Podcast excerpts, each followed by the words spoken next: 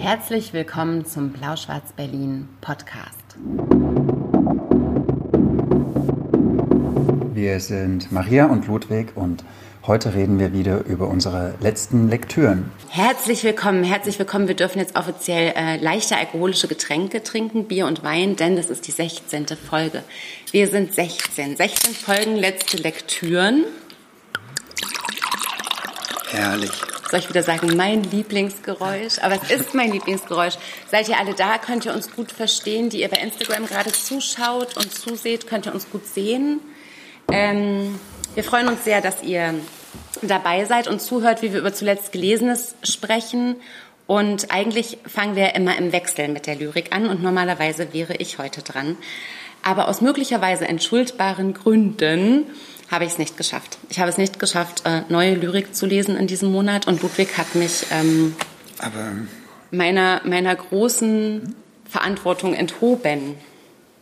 Ist mal so ein Gedicht am Morgen. Doch, Mascha Kaleko, aber die wollte ich nicht vorstellen. Es tut hm. mir leid. Also ich finde, wir haben auch so einen gewissen Anspruch, irgendwie euch was Neues zu präsentieren. Ja. Und wenn ich dann komme und um die Ecke husche, weil ich so gerne auch Vertrautes jetzt das, lesen das wollte. Das wäre ja auch was, wenn wir jetzt hier Bücher besprechen, die meinetwegen schon 50 Jahre alt sind oder schon 100 Jahre oder sowas. Ne? Also. Hm. Das, das ist, dafür, sind wir, dafür sind wir noch zu jung mit 16 Folgen. Das kann man dann, glaube ich, ja, so ab genau. 300 machen, das, oder? Ähm wenn ja. Reich Ranitzky in Rente gegangen ist. Wir haben den Tisch, glaube ich, genommen, der ist ein bisschen knarzt. Aber, aber das macht nichts. Könnt ihr uns trotzdem gut verstehen. Ihr könntet mal ganz kurz ein Zeichen geben, ähm, die ihr zuseht. Und welche Lyrik nimmst du nach dem Prosten, um mich zu entlasten? Sehr aktuelle, mhm. sehr neue. Soll ich vorher vielleicht doch noch mal ganz schnell... Oh, der, ist sehr gut, oder? Mhm. Mhm. Gutsabfüllung. Wer hat uns den geschenkt für unsere tolle Arbeit? Ach so, wir lassen uns ja nicht sponsern, ne? Mhm. Ähm, ich sage euch trotzdem, weil wir über Mascha Kaleko gesprochen haben, eines meiner liebsten Gedichte. Ihr könnt euch einen Zettel und einen Stift zücken. Mein schönstes Gedicht, ich schrieb es nicht. Aus tiefsten Tiefen stieg es, ich schwieg es. Das ist eines meiner liebsten Gedichte von Mascha Kaleko. Ähm, du kannst es voll auswendig. Ja, aus vier Zeilen. Gut, Vier Zeilen kann ich auswendig, danach wird es dünn. Wie lange hast du da gebraucht, um das zu üben? Vier Jahre. Okay. Jedes Jahr eine Zeile. Und jetzt musst du uns mit was Neuem überraschen, damit wir unserem Ruf gerecht werden. Ja, ich habe ein Lyrikband mitgebracht aus dem Verlagshaus Berlin, aus dem hochgeschätzten, geliebten Verlagshaus Berlin. Das ist jetzt im Frühjahr erschienen, ähm, heißt Made in China, ist von Lea Schneider und mit Illustration von Yimeng Wu. Ähm, ich habe das mitgebracht, ehrlich gesagt, weil ich Lea Schneider vor ungefähr zwei Wochen äh, sonntags im Deutschlandfunk gehört habe. Da hat sie in der Sendung Sein und Streit, das ist diese mhm. Philosophiesendung, die ich sehr toll finde. Ähm, ich finde Lea Schneider sehr toll. Und genau, fand ich, ich fand diesen Gedichtplan vorher schon cool und deshalb gesagt, ich will den unbedingt nochmal hier in, der, äh, in dem, im Podcast vorstellen, weil sie hat da über so chinesischen Kolonialismus gesprochen oder wie Deutsche in China im 19. Jahrhundert die ersten Kolonien aufgebaut haben und hat dann eine Brücke geschlagen zu Hegel, den wir ja auch schon mal vor ein paar Folgen hier hatten, der gesagt hat, Europa ist das fucking Zentrum der Welt und alles, was auch hinter dem Moral ist, ist irgendwie Land der Wilden.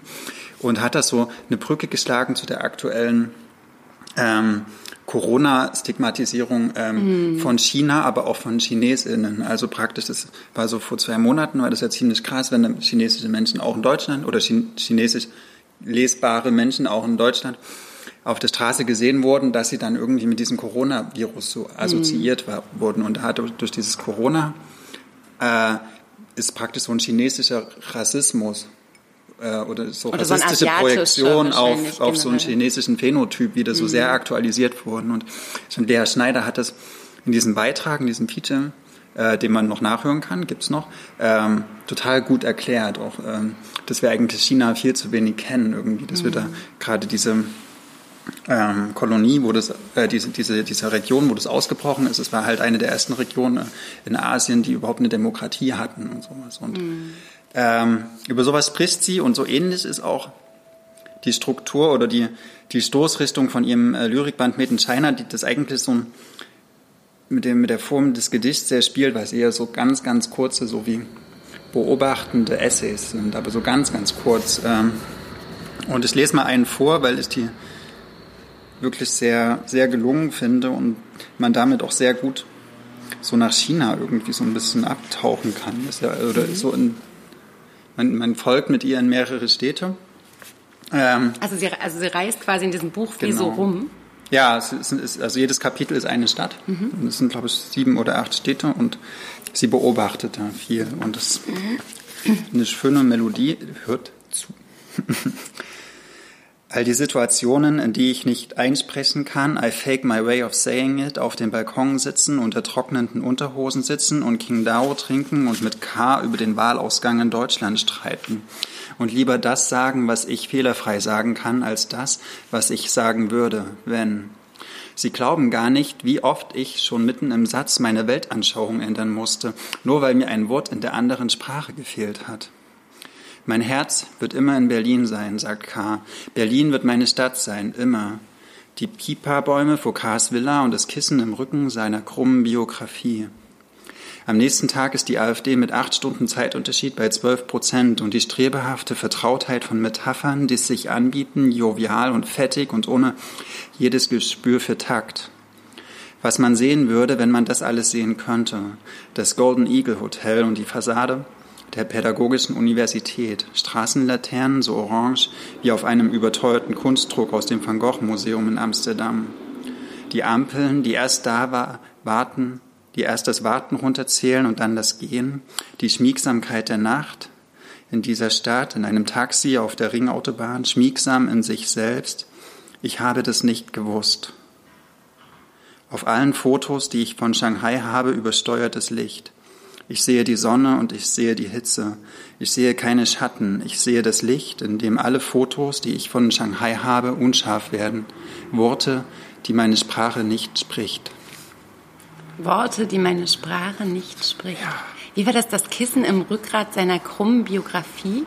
Und das Kissen im Rückgrat seiner krummen Biografie. Krass, oder? Ja. Krass gut. Mhm. Hm. Genau, und sehr viele dieser Abschnitte enden halt mit diesem Satz, ich habe das nicht gewusst. Hm. Also sie, sie versucht auch so ein bisschen so Wissen aufzuholen, was wir oder sie, also wir über China halt nicht haben. Für uns ist China so ein 1,3 Milliarden Menschen großes Unwissen. So, wir haben nur so ein paar Klischees im, im Kopf irgendwie und, und, und auch so die und das, Nachrichten. Was Helmut was, Schmidt darüber gesagt hat. Ja, also und, und, und, und ich finde das so, so, das sind so wertvolle Beiträge, die uns auch die hm. Literatur oder die jetzt die Gedichte speziell machen können, indem die uns so die Länder so aufschlüsselt ein bisschen und so näher bringt und so komplexer macht. In diesem Sinne, äh, Made in China von Lea Schneider mit Illustrationen von Yimeng Wu ist eine große Empfehlung von mir. Sehr gern gelesen. Das Verlagshaus nun das wieder. Das Verlagshaus das Berlin. Gute. Ja. Und hört diesen, dieses Feature. Kannst du nochmal sagen, wie es heißt? Wie es heißt, weiß ich natürlich so. nicht. Also im Deutschlandfunk. Sein und Streit? Genau, diese Sendung, äh, wenn ihr Lea Schneider und Deutschlandfunk eingibt äh, bei einer Suchmaschine, dann findet ihr das schnell. Hm. Mm, ich habe eine ganz krasse Erfahrung gemacht letzten Monat. Hau raus. Ähm, und zwar habe ich also tatsächlich äh, des Buchpreises wegen so viel gelesen wie wirklich noch nie vorher in einem Monat. Und was aber sehr interessant war, war, dass ich... Seiten. Ja. Aber es war wirklich krass, dass ich überhaupt nicht nachdenken musste, was ich lese, weil es war so vorgegeben. Es hm. war mir, also es war, es war mir auch nicht unangenehm, hm. lustigerweise. Ich hatte Soll ich so ein, das in Zukunft auch mal ein bisschen Ja, das ist eine interessante Frage. Das ist eine interessante Frage, weil ich kann mich noch daran erinnern, wie ich zu dir gesagt habe, ich schaffe diesmal nichts, was Neues zu lesen für den Podcast und ich muss mal was Altes und du suchst hm. da, ja klar, das verstehst du total. Und dann hat es mich ja irgendwie bei meiner Ehre gepackt, aber doch. Und dann stand ich plötzlich da und hatte dann doch den Plan, zwei aktuelle Sachen zu lesen, die ich selber entscheiden kann. Und dann konnte ich plötzlich nicht mehr gut entscheiden. Hm. Ich habe dann irgendwie mich in fünf Bücher reingelesen und habe gemerkt, ich bin völlig erschlagen von der Auswahl. Ähm, und deswegen ist vielleicht auch mal so eine ganz spannende Frage. Ich habe das vorher nie wirklich reflektiert, wie wir aussuchen, was wir lesen von all dem tollen Neuen, was kommt. Hm. Und ich habe ja wirklich diese, also diese, diese Meter, Meterbücher, die ich jetzt zu mhm. lesen habe. Und das ist, ich kann mal nach rechts schwenken und das mal vorziehen und das vor dem lesen, weil es vielleicht dünner ist oder keine Ahnung. Aber es ist ganz klar, was ich lesen muss. Mhm. Und das war jetzt auch in dieser Phase, wo wir ja weniger gearbeitet haben und mehr Zeit irgendwie auch zu Hause verbracht haben, war es auch eine gute Struktur zusätzlich für mich, habe ich so gemerkt. Aber ich habe danach, als ich dann wirklich wieder frei entscheiden konnte und wollte oder mir die Zeit genommen habe, um frei zu entscheiden, gemerkt, wie krass mich das aufregt, dass ich mir jetzt was ganz mhm. anderes suchen muss. und habe dann so gedacht, ich müsste doch eigentlich jetzt mal in, in ganz ungewohnten Sprachen so gründeln und mhm. Übersetzungen aus ungewohnten Sachen und doch wieder ein ganz kleiner Verlag und so. Oder wie, wie machst denn du das? Ähm, ja, ich finde, es gibt ja so die, also die Bücher, die man so davor gelesen hat, die bestimmen ja auch ein bisschen das nächste. Ne? Mhm. Also wenn ich jetzt zum Beispiel drei deutschsprachige Debüts gelesen habe, äh, mhm. meinetwegen von jungen AutorInnen, dann will ich vielleicht danach mal was von einem alten toten Iren lesen oder sowas. Also Abwechslung also, ist genau, quasi. so oder auch einfach ja, mal ein bisschen andere Stimmung oder so ein anderes Setting oder wenn ich drei Romane gelesen habe, will ich auch wieder ein Essay lesen oder so. Hm. Genau. Aber aber das war eine interessante Erfahrung. Ich habe hm. gedacht, ich werde mir gar nicht so richtig darüber klar. Und ähm, das Buch, wo, wo ich dann wirklich hängen geblieben bin, habe ich nur ausgewählt, weil ich die ähm, Illustratorin des Covers so sehr mag. Das ist nämlich gestaltet worden von Nurten Zehren, die unter anderem auch die Rachel Kask-Bände illustriert hat oder die Hochhausspringerin von ähm, Julia von Lucadou. Und für alle, die jetzt den Podcast hören, das ist so ein bisschen äh, collagenmäßig, würde ich das Cover in so Staubgrün, einer meiner aktuellen Lieblingsfarben. Ähm, es geht um das Buch von Jessie Greengrass. Es ist jetzt gerade bei Kiepenheuer und Witsch erschienen in der Übersetzung von Andrea O'Brien. Ich glaube, es ist ein Debüt, aber soweit habe ich mich gar nicht ähm, gekümmert. Warum es mich neben dem Cover noch sehr ähm, begeistert hat, ist, ich werde es nie müde, glaube ich, von Frauen zu lesen, die mit ihrer Entscheidung für oder gegen Kinder ringen, wenn sie das auf eine literarisch sehr gekonnte Weise tun. Das ist was, was mich unglaublich interessiert und was mich sehr, sehr, also was ich sehr spannend finde. Und ähm, Jesse Greengrass tut es auf eine tatsächlich noch nie vorher gelesene Weise. Ähm, Im Buch geht es um eine namenlos bleibende Protagonistin, die ähm, ganz klar auf der ersten Seite steht schon, dass sie eben wieder schwanger ist und dass sie durchs Fenster ihre zweieinhalbjährige Tochter im Garten beobachtet. Das heißt, es ist relativ schnell klar, sie hat sich für die Kinder entschieden. Es geht also nicht darum, wie der Klappentext so ein bisschen suggeriert, dass sie wirklich wie bei Sheila Heti ähm, erst am Anfang einer Überlegung für oder gegen mhm. Kinder steht und dass das ganze Buch über ausficht. Es wird also ganz klar an den Anfang gestellt, sie hat Kinder bekommen oder bekommt gerade ihr zweites. Und was ähm, auch Wunschkinder oder auch Wunschkinder, auch Wunschkinder. Es ist also eine Frau, die die ähm, verliebt ist ähm, in äh, Johannes, die eine gute Beziehung mit ihm hat und eigentlich ist alles so perfekt. Und dann erzählt sie eben, während sie aus dem Fenster guckt und ihre zweieinhalbjährige Tochter beobachtet, die gerade selbstständig wird, die sich so ein bisschen abnabelt, die nicht mehr immer auf den Arm will, die so ihre mhm. eigenen Wünsche gerade entwickelt und Gedanken und und ihren eigenen Willen auch. Ähm, und dann erinnert sie sich eben, wie sie gehadert hat, als sie erfuhr, dass sie eben mit ihr schwanger ist. Es war schon ähm, geplant, die wollten mhm. eigentlich ein Kind, aber als es dann so war, und das ist was, was ich sehr, sehr gut nachvollziehen kann, brach über die Protagonistin so ein, so ein verheerendes, das, was ich jetzt entscheide, das wird alles verändern. Und ich kann nicht wissen, wie weit es, also wie weit diese Veränderung geht und ob es die richtige Entscheidung ist, weil die wird ewig dauern. Also zumindest mein mhm. Leben so bestimmen wie vielleicht nichts davor. Aber denkt man das nicht eher beim ersten Kind als beim zweiten? Nee, nee, das, das erinnert sie ja. Sie erinnert ja, wie sie das beim ersten Ach Kind so, dachte. Okay, ja. Genau, mhm. also es ist nur so klar, dass die Entscheidung ja. gefallen ist. Ne? So. Und sie erinnert sich eben, wie sie mit, dem ersten, ähm, mit der ersten Schwangerschaft so unglaublich haderte. Das ist nicht neu, das hat es auch schon ganz häufig gegeben. Ähm, was ich aber ganz ähm, besonders finde, ist, dass die Protagonistin dann so ein bisschen überlegt, okay, warum haben wir Menschen und vielleicht auch wir Frauen im Besonderen so einen ganz ähm, doch sehr verbreiteten Drang, uns sehr, sehr versichern zu wollen, bevor wir entscheiden. Mhm. Warum ist es so ein menschliches Bedürfnis, eigentlich die, die Wege vor sich zu sehen und auch die Möglichkeiten, so gut es geht, aufzuschlüsseln und dann eigentlich den, den am besten ausgeleuchtetsten Weg zu mhm. wählen. Quasi. Weniger Risiko. Genau. Also und ne und sie erinnert sich die Protagonistin dann natürlich irgendwie auch so an ihre eigene Vergangenheit, stellt sich so ein bisschen in den Kontext ihrer ihrer äh, zu ihrer Mutter und vor allem zu ihrer Großmutter, die Psycho, äh, Psychotherapeutin war, bei der sie im Sommer immer eine Woche in so einer Vorstadtsiedlung in so einem Haus mhm. fast magisch so verbracht hat und ähm, also alle Welt, auch die, die Enkeltochter, die Protagonistin, hat sie als Dr. K. angesprochen. Mhm. Und wenn die ganzen Patienten abends das Haus verlassen haben, dann hatte sie quasi im Sessel Platz zu nehmen und konnte so ein bisschen quasi wie in so eine, mhm. so das, das war die, die, die Großmutterbeziehung, die sie hatte. Mhm.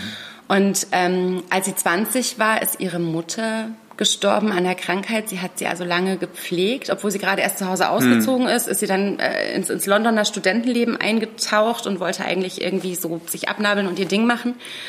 Und ihre Mutter, ihre Alleinerziehende, wird aber plötzlich krank und es wird klar, okay, ähm, sie, sie muss nach Hause zurück und sich um sie kümmern. Sie hat also keine Geschwister. Die Großmutter war dann natürlich schon gestorben. Und was ich total ähm, interessant finde, ist, wie sie so auch diesen Trauerprozess, und es ist ja mühsam oft, ne, über sterbende Mütter mhm. zu lesen wie, wie toll Jesse Greengrass das macht, nämlich mit so einer ganz analytischen und trotzdem nicht unterkühlten Art. Also wenn sie zum Beispiel die Protagonistin erzählen lässt, wie sie ganz lange gedacht hat, okay, das ist jetzt so das Erwachsensein, deswegen mhm. fühle ich mich so leer, weil ich jetzt so erwachsen werde. Und dann erkennt, dass das alles aber so unterdrückte Trauer war. Mhm. Das klingt ähm, unglaublich hart, aber es, es liest sich so, so ganz samtig und mhm. so, so, so, so, dass man es sehr versteht. Und was ein ganz besonderer Kniff an, dieser, an, diesem, an diesem Roman noch ist, ist, dass, ähm, und das habe ich vorher auch so noch nicht gelesen, dass sie ähm, ganz viele wissenschaftliche Errungenschaften so mhm. anekdotisch in den Text mhm. einpflicht. Zum Beispiel erzählt sie ganz am Anfang, wie ähm, im ausgehenden 19. Jahrhundert irgendwie ähm, die, die Brüder Lumière eben die erste Filmsequenz gedreht mhm. haben oder wie... Ähm, das im Zug. Das nee, das war das Kind, was in das Goldfischglas geguckt hat. Okay und wie ähm, Bertha Röntgen irgendwie von ihrem Mann sich die Hand hat röntgen lassen. Mhm. Das erste Mal, also die, die Entdeckung der X-Strahlen. Mhm. Also da geht es eben auch so um dieses Biss auf den Grund zu gucken und, ja. und auch eine Entscheidung nachvollziehen zu können. Das ist übrigens im selben Jahr gewesen, ne? die erste Filmsequenz und die ersten Röntgenstrahlen. Und das fand ich auch total spannend. Ähm, 1896 gab es dann Münzautomaten, da konntest du deine Hand röntgen lassen in mhm. Chicago. Konntest, wusste ich nicht. Wusstest du? Nee. Ich wusste das nicht. Ich fand das, ich fand das hochinteressant. Und das zieht sich dann so, ähm, du lachst so. Das zieht sich dann im Prinzip immer so ein bisschen weiter. Sie geht ähm, ganz viel, natürlich wegen der Großmutter, auch auf Freud ein und auf seine Beziehung zu seiner Tochter Anna. Und ich hatte immer so das Gefühl, ich lerne gerade was und mir wird aber mhm. nichts erklärt.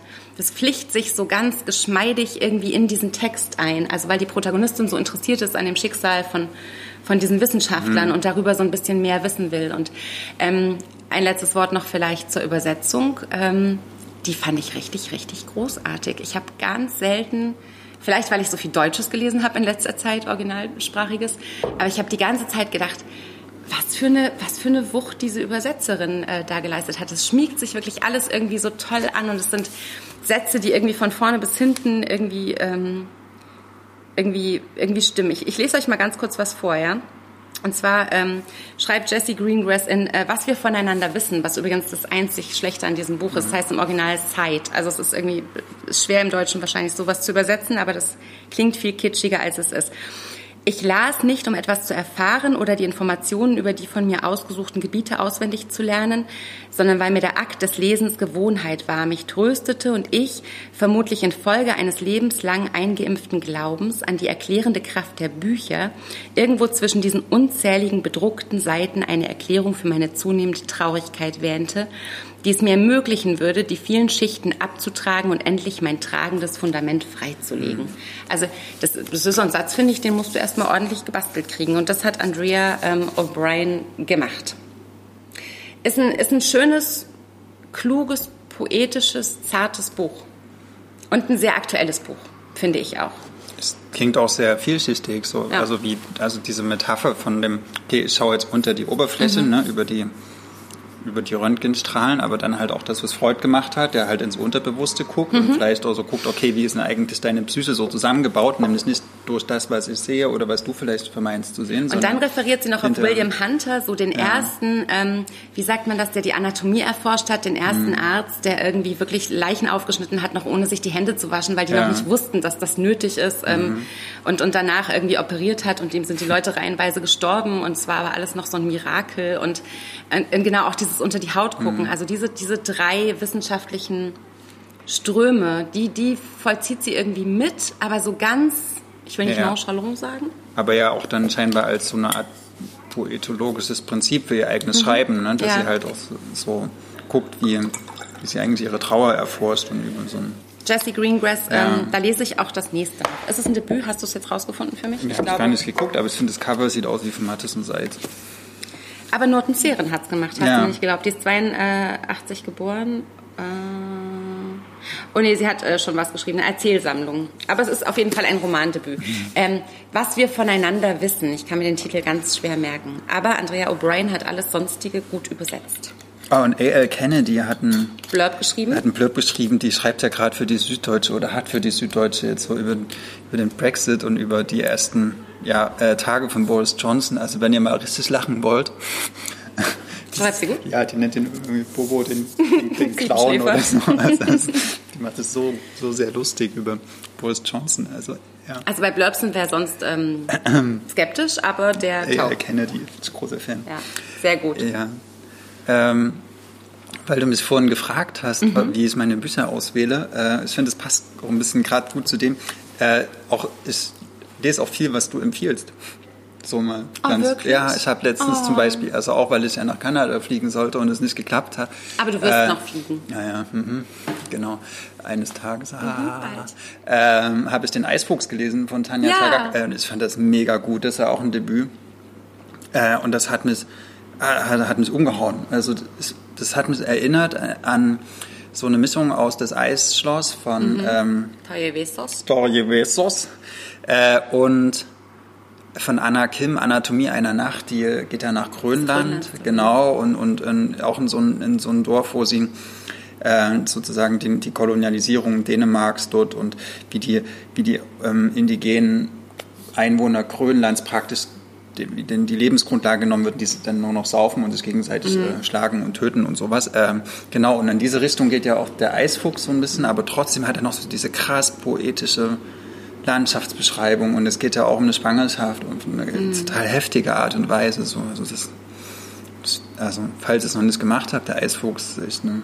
Ich habe es schon mal gesagt an dieser ja, Stelle, aber es freut also, mich, dass es auch bei mhm. dir äh, Doch, funktioniert hat. mir echt hat. gefallen. Ne? Das ist ganz beeindruckend, was die da macht. Und es ist auch ihr Debüt. Ne? Mhm. Also, da kann man mal so sehen, was Leute so als Debüt schreiben. Die kann singen und schreiben. Ja. Mhm. War das eine gute Überleitung zu irgendwas? Singen und Schreiben schon. Ich finde, wer auch ein gutes Debüt geschrieben hat. Vielleicht so? Ja. Gute Überleitung. Die singt auch. Singt auch, mhm. ja. Sie macht zumindest ähm, Theater. Ach so. Ja, aber singt. Olivia Wenzel, 1000 Serpentin Angst. Ähm, dieser Tage im Fischer Verlag erschienen. Im März, glaube ich. Diese Tage. Genau. Olivia Wenzel, äh, die Obligatorin, äh, genauso alt wie ich. Hat, Voll jung. Genau. Hildesheim studiert und wie alle. Ähm, macht viel am Theater. Ähm, genau, in Tausend Serpentinen Angst geht es um eine junge Frau, die man schon, glaube ich, sehr nah an Olivia Wenzel auch legen kann, so von der Biografie her, die in den 80er Jahren in Thüringen geboren wird von einer weißen Mutter und einem Vater aus Angola. Ähm, die Angola war, glaube ich, so eine Art Bruderstaat der DDR und da gab es dann auch so Austausch, genau, so Studentenaustauschprogramme. Äh, da ist sie geboren, zusammen mit ihrem Zwillingsbruder am gleichen Tag, wie so, das so manchmal so ist.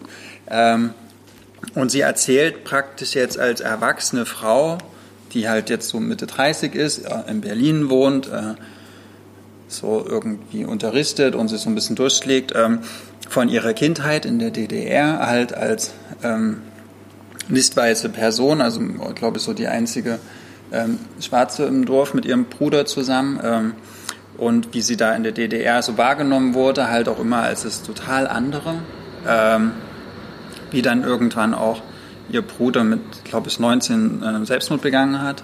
Ähm, und dann aber auch wie ihre Mutter, die eine Punkerin war in der DDR, also so ein richtig so, also so ganz, ganz, ganz systemkritisch, Haare gefärbt, zerrissene Strumpfhosen und sowas und äh, immer so mit den ganz subversiven Leuten da in Erfurt rumgehangen. Ne? Ähm, äh, genau, darum erzählt sie auch und das ganz, ganz, ganz schwierige Verhältnis zwischen ihr und ihrer Mutter. Also sie hatten auch mal jahrelang keinen Kontakt, dann war die Mutter wie so in der psychiatrischen Anstalt oder so. Ich dachte, sowas. wäre sogar in einem ähm, Stasi-Gefängnis gewesen. Genau, auch im Gefängnis wird mhm. erzählt, ja. Und dann. Ähm, und die ist dann bei der Großmutter aufgewachsen, ne? Die Protagonistin. Ja.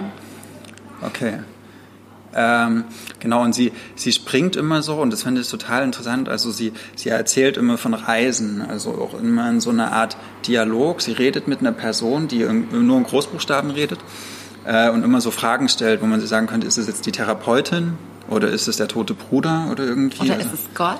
Uh, maybe it's God, you don't know. äh, ich habe, also es gibt viele Indizien, dass es der Bruder ist, weil der auch manchmal so sie so anspricht auf eine Art und Weise, dass es sehr intimes, so ein intimer Dialog ist. Aber dann, also Therapie, Therapeuten spielen natürlich eine große Rolle. Ich meine, ist Mitte 30 und sie lebt in Berlin, bei wem spielt das keine Rolle?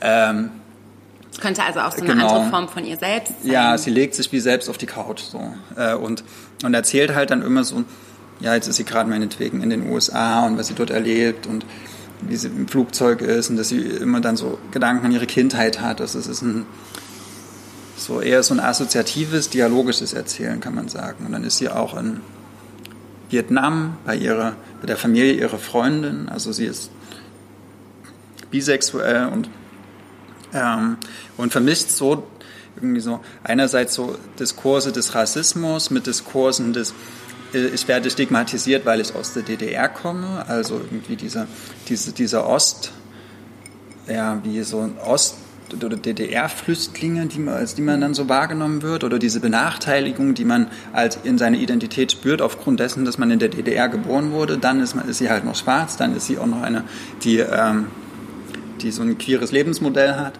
äh, schwieriges Verhältnis zur Mutter, also sie legt da so sehr viele Diskurse an diese Figur. Dann hat, und dann hat sie immer noch diese Sehnsucht nach ihrem Bruder, äh, sucht ihren Vater ähm, und, und, und schraubt das in so einen, wie in so einen 300 Seiten Gedankenstrom eigentlich ein. Und das ähm, fand ich total gut gemacht. Ich habe das sehr gern gelesen. Und das klingt so viel, aber es ist gar nicht anstrengend. Nö, weil das durch dieses Dialogische, hm. ähm, also Dialoge lassen sich ja immer leichter lesen als, äh, hm. als so jetzt ein runter erzählter beschriebener Text oder ja. beschreibender Text. Ähm, ich fand schon, dass sie auch so dieser, dieser Frage, äh, wie man, also Rassismus ist schon das, das zentrale Thema, kann man sagen. Also die, diese DDR-Biografie und so wird dann auch umgelegt, aber immer wieder kommt es darauf hin, wie, wie zum Beispiel, wie man sich fühlt, wenn man sichtbar nicht einer irgendwie gedeuteten Norm entspricht. Also wenn mhm. sie nicht die, also es gibt halt so das das Weiße irgendwie, das ist gesetzt und sie. Und darüber muss genau, man nicht genau. reden, weil das ist der Normalzustand ja, genau. quasi und ja. das ist das, was nicht betont werden muss, weil es ist die Regel. Genau. So. Und das ist ja, ja, das Problem. Ne? Mhm.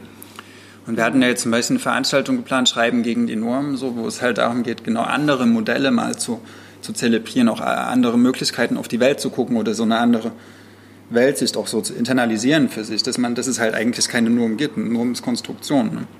Hm. äh, und nichts Natürliches. Ne? Und ich finde, sie, sie äh, gibt dieser, dieser ganzen Debatte, oder es ist so eine Art Kritik an, an Normalität auch, die, die sie in diesem Roman äußert und das auf eine sehr poetische Art und Weise. Also ähm, auch durch diese dialogische Form, das hat mir sehr gut gefallen, auch weil das, sie sich selber auch gar nicht so sicher ist. Manchmal weiß nicht, ist das jetzt alles erfunden? Also sie sie stellt das auch zum Schluss mal in Frage, ja, vielleicht war es auch ganz anders so. Ich meine, das ist jetzt kein neuer Topos, ne? machen viele sozusagen, ja, ich habe es mir vielleicht alles nur ausgedacht. Aber das können nicht viele ne? so gut. Also tatsächlich, ja. ich finde, das ist was ganz, also es ist was sehr, sehr Neues und was, was sehr, sehr gut funktioniert. Und es gab so diese eine Szene, die sich in mein Leserinnenhirn gebrannt hat, ohne Ende in der die Protagonistin wirklich ihrer Stimme erzählt, wie sie in New York das erste Mal durch die Straßen gegangen ist mhm. und das erste Mal unproblematisch eine Banane gegessen hat, hm. weil sie das sonst nicht machen kann, weil A ist sie schwarz, das gibt dann äh, rassistische Witze, dann hm. ist sie eine Frau, dann gibt es sexistische Witze hm. und dann ist sie aus dem aus der ehemaligen DDR, also gibt es Witze über hm. Ossis und Bananen genau. in der Regel ja. und deswegen ist die Bananen eigentlich nicht in der Öffentlichkeit, wie sie es in New hm. York einfach kann, weil sie ähm, dort, wo sie unterwegs war, zur zur Mehrheit gehörte, hm. also zur Allgemeinheit gehörte und nicht extra irgendwie ähm, sich, sich fühlen musste. Und das sind so, also es ist auch eine Protagonistin, finde ich, die einem total krass ans Herz wächst. Mhm. Also die, die, das, das mit dem Dialogischen funktioniert ja auch ähm, auf so einer, auf so einer Kunstebene sehr gut, aber ich finde halt trotzdem, dass diese Protagonistin, die immer die Frage beantworten muss von dieser Stimme, wo bist du? Ne? Die, mhm. die Stimme schreit die immer an und sagt, wo bist du? Mhm. Und dann, dann sagt sie so, wo sie ist und dann sagt die Stimme fragt so ganz invasiv noch irgendwas mhm. dazu und diese Protagonistin, die antwortet und sich manchmal so ein bisschen aus der Antwort rauszuzelt oder auch so, ein, so einen Umweg läuft. Manchmal auch antwortet sie mit Schweigen, was dann aber auch wieder so einen großen Raum öffnet ja. auf, auf, was, okay, die, was könnte eigentlich dieses Schweigen jetzt implizieren. Ja. Die ist mir in dieser Form krass nahe gekommen. Mhm. Also ich finde es ist auch ein ganz wichtiges, also ein wichtiges und ein tolles Buch in diesem Frühling. Ich finde, die kommt einem ja auch so nah, weil sie auch so äh, eigentlich keine äh, also Intimitätsgrenzen sich auferlegt. Also sie schreibt auch über ihren eigenen Körper, wie er mhm. der auch wehtut, wie sie den auch hasst oder wie sie den auch zum, zum Teil sehr schlecht behandelt. Auch und sie ist jetzt Ende 30, ne? da ist der erste Lack auch ab. Ja, irgendwie. Und wie er das, also sie geht da auch sehr ins Detail, auch so bei körperlichen Themen mhm. äh, oder auch bei körperlichen Verletzungen. Und ja, mich hat das zum Teil auch ein bisschen so an, an Theaterstücke von Polish erinnert, so weil die so, mhm. so diskursiv, assoziativ sind und immer so auch so bestimmte Problem oder Problemzonen der Gegenwart so aufgreifen und, und so eine, eine Lose an so eine Biografie heften. Aber eigentlich geht es gar nicht um diese Einzelbiografie, sondern eher um äh, so Typ, fast schon Typen. Mhm. So, weil, also das Problem, was die Hauptfigur hier hat oder die erzählt immer, die, das ist ja nicht ihr eigenes Problem, sondern das ist ja ein, ein Problem von einer richtig, richtig großen Gruppe von Menschen. So. Und genau jetzt, ich finde, das ist äh, äh, irgendwie ja auch so eine, so eine Weiterführung dessen, was Jackie Tome ja letztes Jahr gemacht hat. Ich wollte das nicht sagen. Ich wollte, ich hatte vorhin ja. kurz auf der Zunge, was daran also besser ist als an Jackie Tome und dann dachte ich, no, don't zumindest kann man die Bücher nicht äh, komplett getrennt voneinander lesen, weil sie aus einer ähnlichen Sprecherposition heraus geschrieben wurden. Weil Jackie Tome, um das vielleicht nochmal kurz rund zu machen, für die die Brüder nicht gelesen haben, über auch zwei Zwillingsjungs schreibt, die als einzige Schwarze äh, in der DDR in ihrem mhm. auch thüringischen Dorf, weiß ich gar nicht ja. mehr, ähm, eben aufwachsen ähm, und dann deren beide sehr, sehr unterschiedliche Lebenswege ja. verfolgt. Und auf der anderen Seite. Wobei sich Jackie Tomies Roman, Entschuldigung, auch immer mhm. so ein bisschen hinstellt und sagt, ja, ja, aber es geht nicht um Rassismus, was ich ja auch so ein bisschen das Problem an diesem Roman finde. Weil mhm. dann kann man es halt auch gleich lassen, oder? Also, mhm. es, das, weil wir haben den auch im Lesekreis besprochen ja. und haben den sehr, sehr, sehr, sehr äh, hitzig auch besprochen, weil wir eben auch gedacht haben, es ist doch aber, es ist doch, ja, das führt jetzt zu weit. Mhm. Aber gefallen hat er uns nicht so richtig gut. Und das macht Olivia Wenzel eben, da, da, macht sie was ganz anderes. Ich finde das nicht unbedingt zu vergleichen, nur weil ihr Ursprungsthema mhm. eben so vergleichbar ist. Ich finde das ein ja, völlig genau, ja, ja, nein, sie starten halt bei der gleichen Position, ja, aber sie genau. rennen in vollkommen unterschiedliche ja. Richtungen. Und ich finde, sie, sie, sie, sie, sie schafft das Thema und es ist ein sauschweres Thema, es ist ein riesiges Thema. Ne? Äh, äh, das geht ja auch weit in die Geschichte auch zurück und, und, und sie schafft es trotzdem, das auf eine Art und Weise zu aktualisieren, die ist äh, extrem spannend fand und sehr neu auch in dieser mhm. Art und Weise. Mich hat es auch ein bisschen an Stanisic in mhm. Herkunft, weil mhm. ähm, sie auch darüber schreibt, ja, wo komme ich denn her und was macht diese Herkunft mit mir und, und wie, wie mhm. beeinflusst die meine ganze Biografie, mein Denken, mein Verhältnis zu meinen Eltern irgendwie oder so. Ähm, wie gehe ich mit meinen Freunden um oder welche Personen werden denn überhaupt meine Freunde? Hm. Ja, vielleicht auch welche, die auch als die anderen wahrgenommen werden, weil die ähnliche Erfahrungen mit, ja. mit Ausgrenzung, mit Diskriminierung haben. So. Ähm, vielleicht ist es eigentlich näher an Stanisic dran, auch wenn Stanisic jetzt kein äh, aber ich finde, das ist so eines dieser Bücher, was ich ganz schwer, wo ich echt finde, das ist ein sehr eigenständig, also ganz neues, eine neue Herangehensweise auch. Mhm. Weil sie ja auch was, sie macht ja auch so was sehr Spannendes in diesem in diesen, in diesen kurzen Ex Exkursen, wo sie mit der Stimme auch so darüber diskutiert, wie viel Rassismus ihr eigentlich wirklich widerfahren ist und wie viel sie eigentlich nur erwartet und wünschte, dass er endlich passierte, damit sie es abhaken könnte, mhm.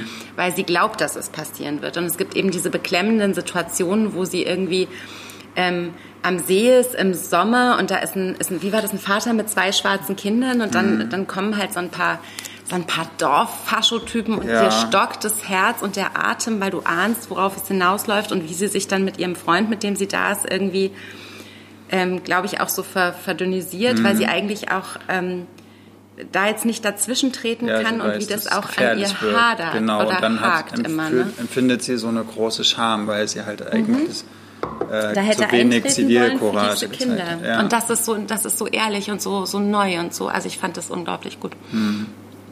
Olivia Wenzel, 1000 Serpentinen Angst. Was ich ein bisschen blöd finde, ist der Titel.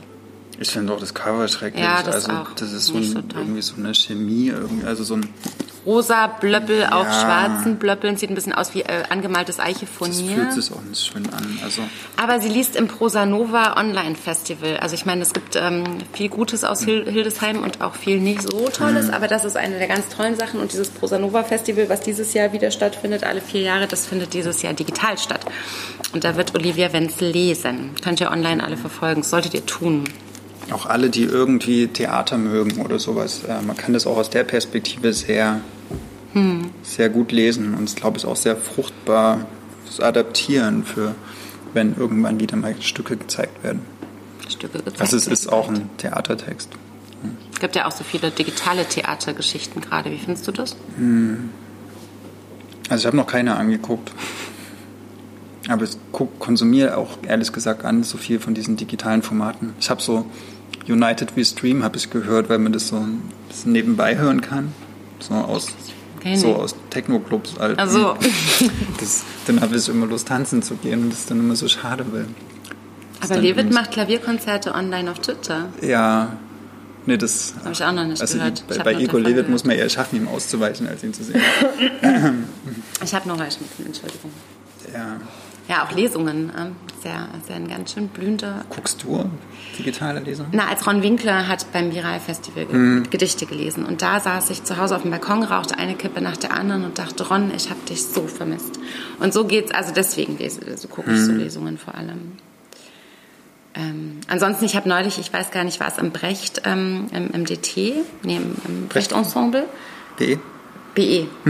Da hat der äh, Typ, der das gerade alles regelt, wie heißt der Chef vom BE gerade? Der hat im Fernsehen einen sehr, sehr guten, der saß in seinem Nein, Reuss, auf ganz viel ich. Abstand und hat dem Kameramann von, ich weiß gar nicht, Dreisat irgendwas Hm. gesagt, dass er findet, dass das eben eigentlich alles auch vom Publikum lebt und von diesem nicht streambaren Moment und auch von Hm. diesem Wissen, wer das sieht und auch irgendwie nicht interagieren können, aber es ist halt so ein, so ein Moment, Hm. der dann, deswegen weiß ich nicht, ob man Theater so über, überdings kann. Aber ich wünsche den Leuten, dass sie alle, alle Möglichkeiten nutzen und ich verstehe natürlich, dass sie alle Möglichkeiten nutzen, gerade irgendwie sichtbar zu sein, wo sie es nicht sein können. Ich habe letztens Christian Dittlauf angeguckt. Im, What? Der, der war Ach, hier im stimmt. Literaturforum. Das Weiße im- Schloss, im- das im- ist ein großartiger ja, Roman, Im Brechthaus da. Sehr gemocht. Ähm, Soll mal sein zweites fertig kriegen jetzt der, hier. Der wohnt bei mir um die Ecke, habe ich jetzt festgestellt. Der stand letztens. Ja? Ja, fast vor der Tür. Hm. Er Ähm, hat sich eigentlich zum professionellen Schreiben äh, zurückgezogen aus seinem Hauptberuf und hat äh, beschlossen, er schreibt jetzt sein zweites Buch zu Ende. Ja, ich warte glaub, stündlich. ja. Solange könnt ihr das Weiße Schloss lesen von Christian Dittloff. aber der hat auch einen interessanten Beitrag hier beim Literaturforum im Brechthaus gemacht.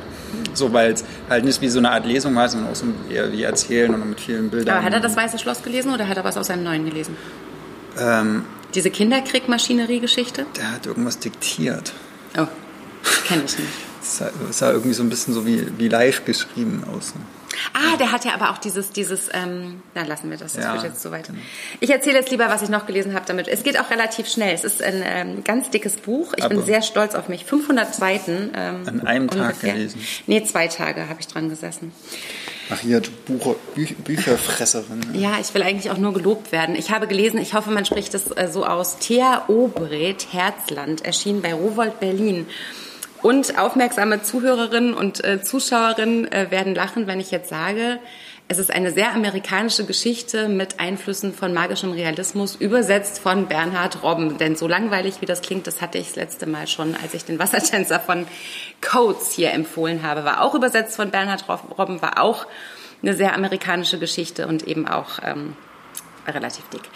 Ähm, warum ich das gelesen habe, ganz kurz, Jesse Greengrass war so toll und so aktuell und so, so irgendwie flu flu fluide. Irgendwie so ging das so in mich rein und durch mich durch. Und ähm, ich hatte danach Lust auf was ganz Erdiges und Archaisches und unglaublich Existenzielles. Und Thea Obret, die in äh, Belgrad geboren ist und äh, in die Vereinigten Staaten kam, als sie zwölf war und auch noch relativ jung ist, What? die hat einen Western geschrieben. Und was hilft besser, um äh, sich erden zu lassen, als einen Western zu lesen? Und deswegen war ich wahnsinnig gespannt eben auf Herzland, von dem ich schon ähm, viel gehört hatte. Äh, Die ist auch sehr jung, oder? Darüber hast du gerade. Auch 85. Auch 85 geboren. Heute Lustig. nur Leute, die die hat aber 85 2011 geboren schon einen sehr, sehr sagen, also sehr, sehr gut besprochenen Roman geschrieben, äh, der hieß ähm, Die Tigerfrau. Und ich habe ihn aber leider nicht gelesen, sondern das war jetzt meine erste Thea Obrit und ich werde jetzt die Tigerfrau irgendwann in 100 Jahren auf jeden Fall nochmal nachlesen, weil ich äh, Thea Obrit für ein großartiges, verflixtes Ausnahmetalent halte. Ähm, Barack Obama hat Barack Obama hat gesagt, sie werden nicht enttäuscht sein. Und damit könnte ich diese Buchempfehlung eigentlich schon abschließen. Also äh, ganz kurz, ähm, wir sind 1890, wir sind in Arizona, wir sind in einer heißen Siedler, also es ist heiß und dürre und trocken. Ihr müsst euch vorstellen, es ist Arizona, es ist an der Grenze zu Texas. So äh, mittlerer New Westen, ne? also Wüste so. Richtig, richtig Ja. Wüste. Also es, ist, es, es wächst einfach kein verdammter Strunk mehr und die ersten Siedler haben sich bis da hinten vorgewagt. Und wir haben den Hof, der gehört Nora und Emmett und das ist so der letzte auch in der, in der, in der, also in der Landkarte und danach ist nur noch weißes Land. Und das sind halt ähm, so die, die Siedler, die so am äußersten westlichsten Zipfel es dahin geschafft haben, leben da mit ihrer mit ihren Kindern und, und versuchen irgendwie dem, dem, dem Land so ein bisschen was abzutrotzen und irgendwie zu überleben. Und ähm, diese Nora, und das ist das Besondere an diesem Buch, ist ähm, eine der beiden Protagonistinnen dieses äh, Western. Also wir haben hier einen Western, in dem eine Frau die Hauptrolle spielt. Nora wacht nämlich eines Morgens auf, ihre beiden relativ großen Söhne sind plötzlich über Nacht einfach verschwunden, sind weggeritten, kommen nicht wieder. Ihr Mann Emmett ist vor fünf Tagen Wasser holen gefahren und hätte schon vor zwei Tagen zurück sein müssen, weil da ist einfach, die haben ein Eimer mit Wasser in der Küche, da ist noch so viel drin und beim Lesen wird es jedes Mal weniger und du, du dürstest mit denen, du, du weißt ganz genau, es geht gleich schief. Cool, aber dann erzeugt es so einen Drive, oder? Ja, Dann bist du die das heißt, es ist ein irren Drive. Und ähm, der, der, der Sohn Toby, der erst sieben ist und noch zu Hause ist, der, der, der behauptet seit einer Woche, es streucht ein Monster um die Farm. Ja, und, und äh, Nora kriegt fast die Krise, weil sie nicht weiß, welche Probleme sie zuerst lösen kann oder soll oder muss. Und auf äh, der zweiten Ebene wird die ganze Zeit von einem einem jungen Mann erzählt, der eben mit dem Schiff eingewandert ist aus dem Osmanischen Reich, dessen Vater dann in New York wahrscheinlich an irgendeiner Seuche gestorben ist und der es irgendwie als kleiner Knirps schon irgendwie selber schaffen musste, der sich zum Ganoven und Verbrecher entwickelt hat und irgendwie versucht hat durchzukommen und der sich eben von New York Richtung Westen durchschmuggelt und durchverbrechert und trotzdem ähm, an dem an dem das ganze Leserinnenherz hängt, weil man ihm gut wünscht. Hast du gerade durchverbrechert? Durchverbrechert. Das äh, kommt in den Duden, ich beantrage das. Und äh, was äh, total cool ist, das muss ich kurz verraten, obwohl ich es eigentlich nicht verraten wollte, weil als der Moment kam, als ich es erkannt habe, war der so großartig. Dieser Lurie, äh, dieser, dieser ähm, Sohn eines äh, osmanischen Einwanderers, eben dieses Waisenkind, wird irgendwann, als er so Anfang 20 ist, ähm, stößt er auf, eine, auf einen Trupp vom Camel Corps. Kennst du das, das Kamelchor? Das, das ist... Ähm, In Arizona. ja, nee, überhaupt in Amerika. Das ist zur Zeit des, äh, des, äh, also vor dem Sezessionskrieg war das ziemlich wichtig, weil irgendein kluger Mensch auf die Idee kam, ey, da hinten ist das alles trocken und wüstes Land und es gibt wenig Wasser und wir brauchen viel äh, Lastentiere und die Mulis und die, die, die, die ähm, Pferde kriegen das nicht so richtig. auf die Kette. Lass doch mal Kamele importieren und so eine kleine Armee Truppe abstellen, um mit Kamelen eben so Lasten zu transportieren. Und das gab's wirklich. Und dieser Lurie stößt quasi auf ähm, Überreste dieses Kamelkorps, weil es nach den Sezessionskriegen, als einfach die Eisenbahnschienen verlegt wurden, gab es praktischere Wege, um Lasten in, den, in den tiefsten Westen zu fahren. Und er stößt aber auf ein Überbleibsel des Kamelkorps und sein Herzensverbündetes äh, wird ein Kamel, Burke. Und Burke, äh, also ich weiß nicht, vielleicht liegt es daran, dass ich gerade diesen Hund habe, aber Burke ist mir so ans Herz gewachsen. Und Lurie erzählt die ganze Zeit Burke, was er tut, was Okay. sie zusammen erlebt haben. Also der eine Teil, der, der zweite Protagonist befindet sich die ganze Zeit in einem, nicht Dialog, weil es ist ein Monolog, aber an ein Kamel. Und das ist so rührend, es ist so großartig und es ist so, man, man stellt es auch nicht mehr in Frage nach 20 Seiten. Aber rührend klingt ja fast ein bisschen trutschig. Nee, weil- das Kamel, ich stelle mir immer dieses Kamel Ja, vor das so und es ist eine kaut und so ein lebenslange chillt und Freundschaft so und, wie, es, wie es wochenlang mit ihm läuft, obwohl Kamele wahnsinnig, also man lernt unglaublich viel über Kamele, Herrschaften. Ähm, und auf einem völlig ähm, ungehörigen Weg, auf einem, also das kann man sich nicht ausdenken, begegnen sich am Ende des Buches natürlich Nori, Nora und Lurie. Und das ist quasi Aber der Peng der Geschichte. Ja, Jetzt bitte. habe ich eine Frage, Sehr gern. nämlich, und zwar, wo ist das der, Ma- also wo ist das magisch? Wollte Also, ich eigentlich nicht sagen, Mhm. aber kannst du nicht magischen Realismus behaupten und dann nur von Realismus erzählen? ähm, wenn ihr mir versprecht, dass ihr es trotzdem lest und euch davon nicht abschrecken lasst, aber ähm, Burke redet. Nein, Burke redet nicht. Aber Lurie kann tatsächlich Geister sehen. Und Nora redet, sie denkt, sie redet mit einer, ähm, mit einem Geist, aber sie redet eigentlich die ganze Zeit zu ihrer Tochter, die mit fünf Monaten an der, an der Hitze gestorben ist. Und, und äh, die Tochter wächst aber mit ihr und Nora wendet sich ihr immer wieder zu und das ist einfach rührend und irgendwann, naja. Das ist der magische Realismus darin. Also tote Seelen äh, kommen vor. Finde ich gar nicht so unplausibel, wenn Wirklich? man da in der Wüste ist und dann vielleicht so kurz vorm Verdursten, dass man dann wie so eine Art Halluzination hat und vielleicht so Leute sieht, die. Ja, aber es geht auch um, es ist, es ist ein, ein Strang, aber es geht halt auch um Rinderbarone, es geht um Mhm. Leute, es geht um Landkarten, die sich ständig verschieben, um Land, das einem gehört und morgen gehört es jemand anderem und wo sind diese verflixten Söhne hin und was ist dieses Monster, was der Tobi da draußen sieht und, und von dem er behauptet, es wäre ins Brunnenhaus eingebrochen und hätte die letzten Wasservorräte geklaut. Also es ist, wenn ihr richtig, also ich, ich fand das sehr plot-driven, also ich fand wirklich, ich hatte immer so Lust weiterzulesen, weil ich auch so dachte, ich will jetzt wissen, was mit der Nora passiert, ob die irgendwo noch Wasser findet. Die ganze Zeit habe ich getrunken beim Lesen und dachte, lass die doch bitte irgendwo noch einen Kanister Wasser finden. Ähm, und was auch, also es sind wunderschöne Landschaftsbeschreibungen drin und ey, auch noch mal ganz kurz so, so hoch an Bernhard Robben, ja. Also wie der das übersetzt hat, ist auch so, ha- hat er leider auch wirklich richtig, richtig gut gemacht. Also so, dass ich so dachte, hm. Und ein sehr, sehr kritischer Blick auf den Umgang mit den Natives, auf die, auf die Koloniali also, ne, Kolonialisierung ja im Prinzip auch, auf dieses, ne, wir, wir stürmen den Westen und machen uns alles zu eigen. Also auch da irgendwie ähm, ein sehr, sehr gutes, ein sehr, sehr anderer amerikanischer Gründungsmythos, ein, unge, also ein ungehörter bisher. Nämlich von Außenseiterinnen, von einem Einwanderer und von einer Frau erzählt. Thea Obret Herzland.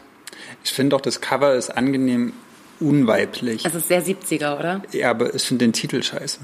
Aber es heißt Inland auf Deutsch, äh, auf Englisch. Auf Deutsch heißt Herzland, ja. Ja, und da ist halt auch so die Frage, ne? Typo ist auch schön, aber wieso halt Inland? Ja, dann nennt es halt auf Deutsch auch Inland. Also, Hm, haben weil sobald, nicht getraut. ja, wenn jemand, also wenn man Herzland liest, denkt man halt sofort wieder an, Kitsch. äh, ja, irgendwie, klar. Hm. Und wenn das so ein harter weiblicher Western ist, wäre es eigentlich Es ist cool. ein harter weiblicher Western und kein Kitsch, auch Ja, wenn es Herzland genau, heißt. es Wirklich ist ein wichtig nochmal zu betonen. Ich meine, wie viele weibliche Western kennst du, ne? Ein, ein, ein Porno, der ist gar nicht schlecht. Ähm, ein, einen feministischen, äh, lesbischen Porno. Link in Bio. Genau, aber äh, lest trotzdem Thea Obret. Ich hoffe, ich habe die richtig ausgesprochen die ganze Zeit. Albright. Obret. Aber aus Belgrad kommt sie. Ich huste und dann musst du dein letztes Buch vorstellen. Ich wollte gerade. Prost. Hat eigentlich irgendjemand eine Frage? Ich habe neulich geblurkt, sie sollen Fragen stellen. Nee, gar keine eine Frage. Okay, was hast du denn noch? Also, gelesen? falls ihr weibliche Western kennt, auch ohne Porno, Du willst jetzt wieder so eine Frage stellen. dann ne? könnt ihr die gerne mal reinschreiben. Weibliche Das, äh, Western. Oder wie war das hier, was jetzt den die Übersetzerbarke gewonnen hat? Nein, ähm, Barry. Das ist kein weiblicher Western, Nee, aber ein das ist schwuler überhaupt Western. nicht. Was? Ja. Ist schwul?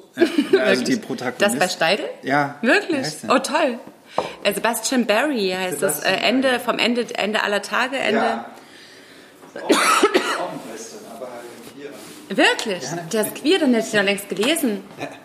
Tage ohne Ende. Ich dachte immer, es ist ein eher klassischer Western. Nee, Ach, guck. äh, so eher so ein bisschen Brokeback Mountain-mäßig für noch 50 Jahre früher. Ja, ich merke schon. Okay. Mhm, danke. Ja. Genau, gibt auch coole Western. Ja, und hätte nicht gedacht, dass ich dieses Jahr noch einen Western lese. Das heißt eine Überleitung, du kannst anknüpfen. Nee, es kann überhaupt nicht anknüpfen, shit. weil ich äh, wieder schlecht. würde jetzt so ein Buch empfehlen, was in Das komplette Gegenteil ist. Gelsenkirchen spielt. Gelsenkirchen-Western. Gelsenkirchen. Ähm, was mir ein bisschen aufgefallen ist, wir besprechen heute bis auf Lea Schneider eigentlich nur ähm, Bücher aus großen Verlagen. Weil das ist Fischer, das ist Rowold Rowold, Berlin, das ist Kiwi. Kiwi und jetzt kommt Klaassen. Ist ein Imprint von Ulstein. Aber eins, was total tolle Titel zurzeit rausbringen. Zum Beispiel Boff Bjerg, Serpentin ist auch Glasen. Das ist wieder, wieder entdeckt. Die haben das Ja. lange stillgelegt und haben es jetzt wieder geöffnet, genau. um die hohe Literatur zu verlegen. Das ist genau, also ein Imprint von Ulstein, was aber die hohe Literatur verlegt. Und zum Beispiel das Debüt von Christian Baron oder Baron, das weiß ich immer nicht so. Ich glaube, man sagt Baron, aber ich weiß es auch nicht. Genau. Wir Ähm, machen es einfach, wie wir denken, weil so wie wir es sagen, wird es schon stimmen. also Baron, ein Mann seiner Klasse. Christian Baron ist ein Journalist, der ist, jetzt wirst du lachen, 85 geboren. Nee, nicht dein Ernst. Nein. der ist so alt wie ich. Die ist, wir, wir haben Wie alt heute... ist Olivia Wenzel? Na, Wir haben doch nicht genau. vier Bücher von 85 Doch, geborene. Nein. Aber warte mal, Jessie Greengrass Die ist, ist älter. 82. Die ist so alt wie ich. Also Ja. die ist so alt wie ich und die anderen drei sind so alt wie Ludwig. Super geil. Genau. Äh, also, das ist der 85er Mhm. Der Podcast. Kindertisch, herzlich Ja. willkommen. Genau, der ist in Gelsenkirchen geboren, hat für wir fürs Neue Deutschland geschrieben, für die und ist jetzt zurzeit Redakteur im Freitag. Gar nicht schlecht erstmal, oder? Ja. Und er schreibt über einen jungen Mann, das muss man wirklich, das geht nicht anders, man muss ihn eigentlich sehr nah auch an Christian Baron wieder so anlegen. Also es ist, würde ich schon sagen, Genre Autofiktion. Ähm, also ich erzähle Dinge, die eigentlich alle so passiert sind, mehr oder weniger, schmücke sie aber mit den Mitteln und den künstlerischen Techniken äh, der Fiktion aus. So, äh, vielleicht ist nicht alles so passiert, aber die, die Hard Facts stimmen. Und zwar geht es um ihn, der Mitte der 80er Jahre in Gelsenkirchen in so einem, am Stadtrand in so einer Plattenbausiedlung oder Ich muss so, gerade überlegen, wo Gelsenkirchen liegt. ähm, Pott irgendwo, also so die Zeche und ja, ähm, wächst er auf und sein, sein Vater ist irgendwie so ein, ja, so ein, so eigentlich so ein, das ist krasser Proll irgendwie, der irgendwie jeden Tag saufen geht und die Schule früh abgebrochen hat. Er hat das, die Mutter von Christian sehr, sehr früh irgendwie so rumgekriegt, mehr oder weniger. Dann haben die geheiratet, weil sie schwanger war, weil das in den 80ern halt noch so gemacht hat.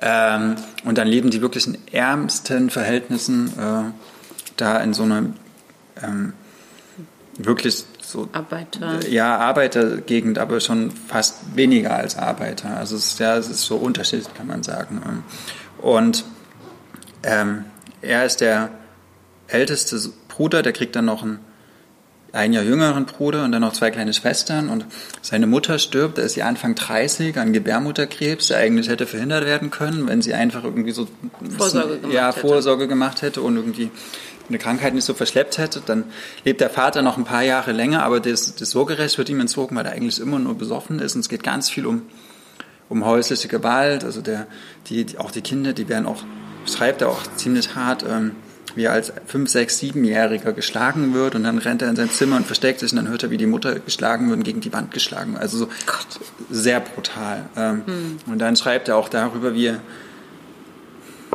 wie er sich in der Schule gefühlt hat, halt, wie er auch versucht hat zu vermeiden, dass die anderen erkennen, wie arm er eigentlich ist. Zum Beispiel schreibt er, ich habe seit zwei Tagen nichts gegessen und so. Meine KlassenkameradInnen äh, schmeißen die Hanutas weg und sowas. Ähm, Wie gehe ich damit um? Und das ist so eine, das ist eine ganz weiße Biografie, also gibt es keinen Migrationshintergrund, irgendwas.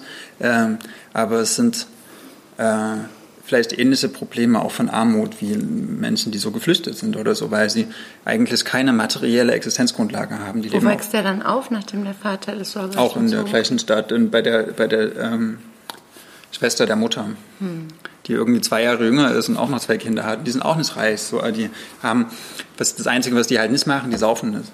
So, also der Wie Vater ist die ein, die dann? Nee, auch nicht. Also die machen mehrere Dinge nicht. Ähm, genau, also dieser, dieser Alkoholismus des Vaters und diese, diese, diese, dieses Cholerische und sowas, das prägt seine ganze Kindheit. Und dann ist es interessant, weil er sich, ähm, es wäre eigentlich so das alles angelegt, um genauso zu werden wie der Vater. Weil der Vater, also sein Vater äh, oder sein Opa, war auch schon eher so ein, so ein harter Knochen, ne? keine Gefühle zeigen und Hauptsache immer so mit den, mit Was den Kerlen ist ja, und so so, ne? und, und, und äh, halt in der Kneipe stehen und, und schweigen und irgendwie undurchsichtig sein und ähm, die Frau hat halt zu Hause alles zu regeln und wenn ich Lohn bekomme, dann nehme ich erstmal die Hälfte davon und mache dann, weil das ist ja mein Lohn. Ne? Ähm, genau, und eigentlich ist vererbt sich sowas, solche Strukturen. So, und, so eine, ähm, und deswegen können wir auch relativ selten aus solchen Schichten lesen, weil die, die solche Schichten ähm, selten in der Lage sind, das literarisch zu reflektieren. Es gibt wenig so deutsche Arbeiterromane oder so. Er, beschreibt er bis dahin, wie er da quasi rübergekommen ist über diese Hürde? Naja, er war halt, ja, er ist halt bei seiner Tante dann aufgewachsen und, und dann hatte er noch eine andere Tante, die wesentlich älter war und sie so ein bisschen so hm, aufwärts geheiratet hat. Hm. Und dadurch, und die den auch immer mal mit ins Theater genommen hat und ihm ähm, Bücher gegeben hat, was es da auch vorher nicht gab. Und hm. die hat ihn so ein bisschen ähm, intellektuell sozialisiert. Äh, was aber auch für, für, ihn ein totales Stigma war. Ne? In, in, diesen Kreisen, wo er, also bei seiner anderen Tante, wo er gelebt hat, da, da hieß es dann immer, ja, gehst jetzt wieder zu der Schlauen und sowas und machst jetzt mhm. wieder so, so Schnöselsachen und wissen dir wohl nicht gut genug oder sowas oder ähm, der feine Herr und sowas. Ich muss nicht sagen, woran mich das erinnert, oder? Naja, ist halt Edouard Louis ganz, ja. ganz stark, auf jeden Fall. Oder auch ähm, Didier Ribon, also halt diese ganzen, ich komme aus einer relativ einfachen Schicht und emanzipiere mich irgendwie davon. Ich schaffe es als Erster, meinetwegen ein Abitur in der, in der, in der mhm.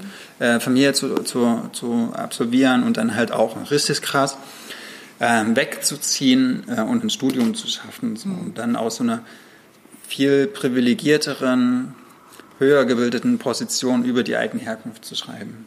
Und das ist was sehr Französisches eigentlich. Das, das gibt es in der deutschen Literatur so gar nicht. Also das, Aus den Gründen wahrscheinlich, die ja, du gesagt hast. Ne? Genau, also das, der, ich finde, er tritt hier ganz, ganz eindeutig in die Fußstapfen von Edouard Louis. Ich finde, was er aber nicht macht, äh, und das habe ich am Anfang auch ein bisschen vermisst, ähm, er, er baut das nicht so theoretisch ein, wie das meinetwegen äh, auch Nicolas Mathieu macht, in diesen, wie später ihre mhm. Kinder, wo es halt dann viel um Bourdieu geht und die sozialen, äh, die feinen Unterschiede und sowas. Also wo er dann mal diesen ganzen, dieses soziologische Besteck auspackt und man sagt, okay, wie, wie gucke ich eigentlich jetzt mit meiner Bildung auf diesen, aber auf meine eigene viel besser, dass er das ähm, soziologische Besteck eigentlich drin lässt, wenn es ihn wirklich so eindeutig ja doch selbst betrifft, worüber er da schreibt? Ähm, wenn es ein Roman sein will? Ja, auch ich, ich würde es jetzt gar nicht so werten. Also ich finde, hm. sein Zugriff ist auch okay, weil er halt so ganz nahbar bleibt und irgendwie auch so seine Schreibhaltung relativ bodenständig. Also mhm. er, er erhebt sich nicht und er versucht aber jetzt auch nicht, äh, sich so, so theoretisch so sonst wie zu entfernen, sondern es ist immer so ein, äh, ich will einfach verstehen, was da passiert ist, was, wer mein Vater war. Und er sagt auch zum Schluss, ich habe meinen Vater geliebt, auch bis zum Schluss, obwohl er so ein Arschloch war und ich den die letzten Jahre nicht mehr gesehen habe. Und so. Mhm. Also ich, ich pflege sein Grab und weine dort. Ähm, und das ist eine sehr versöhnliche Schreibhaltung, die, die viel warmherziger ist, finde ich, als das, mhm. was, was Eribor macht oder auch was Edouard Louis macht. Ähm, und die viel ja, versöhnlicher einfach ist und trotzdem aber sagt, es gibt einen ganz, ganz krassen Unterschied zwischen dem, was meine Werte sind äh, und das, was ich verkörpern will oder das, wo, wofür ich auch mich einsetze und das, was mein Vater gemacht hat. Mhm. So. Ähm, und das ist ein Spagat, den er hinkriegt. Na, weil es soziologisch ähm, relevant ist, ne? Genau. Aber, aber ist halt aber literarisch. Äh, auch eine Familiengeschichte, die, ja. Äh, die sehr, sehr bitter ist, aber also dass, dass diese Mutter so früh stirbt, ne, die wird auch als eine beschrieben, die halt so Gedichte geschrieben hat und die große Träume hatte und dann, mhm. äh, dann, dann landet sie so in diesen Fängen dieses Mannes mehr oder weniger und heiratet, weil sie halt von ihm schwanger ist und dann ist ihr Leben nur noch ein einziger Horror. So. Und das mhm. in Deutschland, jetzt in unserer Zeit irgendwie. Also das, nur weil wir vielleicht als so eher weniger Menschen kennen, die in solchen, hm. in solchen Milieus leben. Also ich kenne solchen, also ich kannte das in meiner Klasse früher, gab es das schon so. Da gab es äh, SchülerInnen, die die haben wir immer so ein bisschen als Assis bezeichnet und mhm. so. Die hatten halt sechs Geschwister und irgendwie, wenn man dann zu denen nach Hause gegangen ist, gab es noch fünf wenn der Vater und, schlechte Laune hatte. Ja, und Scheiße, irgendwie, ne? da, standen vier kaputte Autos im Hof und, mhm. und ähm, sowas kenne ich schon, aber ich kenne es halt nicht aus der Literatur. Hm. Das ist das Neue, finde ich. Und das okay. ist auch das Interessante. Ich finde, das ist jetzt, sagen wir mal so von der, von der Metaphorik oder auch wie die, wie die, die Sprachmelodie oder es ist jetzt nicht sonderlich poetisch geschrieben oder sowas. Also es, äh, aber es ist vielleicht gerade das Gute ja. daran, ne? Ich glaube, da jetzt noch so einen Kunstgriff zu hm. versuchen. Oh, das sind ja schon. Unvereinigte. Krass, Entschuldigung, jetzt habe ich mich Nein, so ich finde das total wichtig. Ich finde das sehr äh, gut. Christian ja, Baron. Genau, ein Mann seiner Klasse bei Klassen, deshalb hieß Doppel A, Doppel S, er erschien ähm, Danke, dass ihr uns zugeschaut habt. Danke, dass ihr uns zugehört habt. Äh, Lest mehr Western und mehr autobiografische Debüts. ja, das nächste Mal gibt es wieder unabhängige Verlage. Cheers. Auf Tschüss. Wiedersehen. Tschüss. Das war der Podcast zu unseren letzten Lektüren. Ludwig und Maria von Blau-Schwarz Berlin.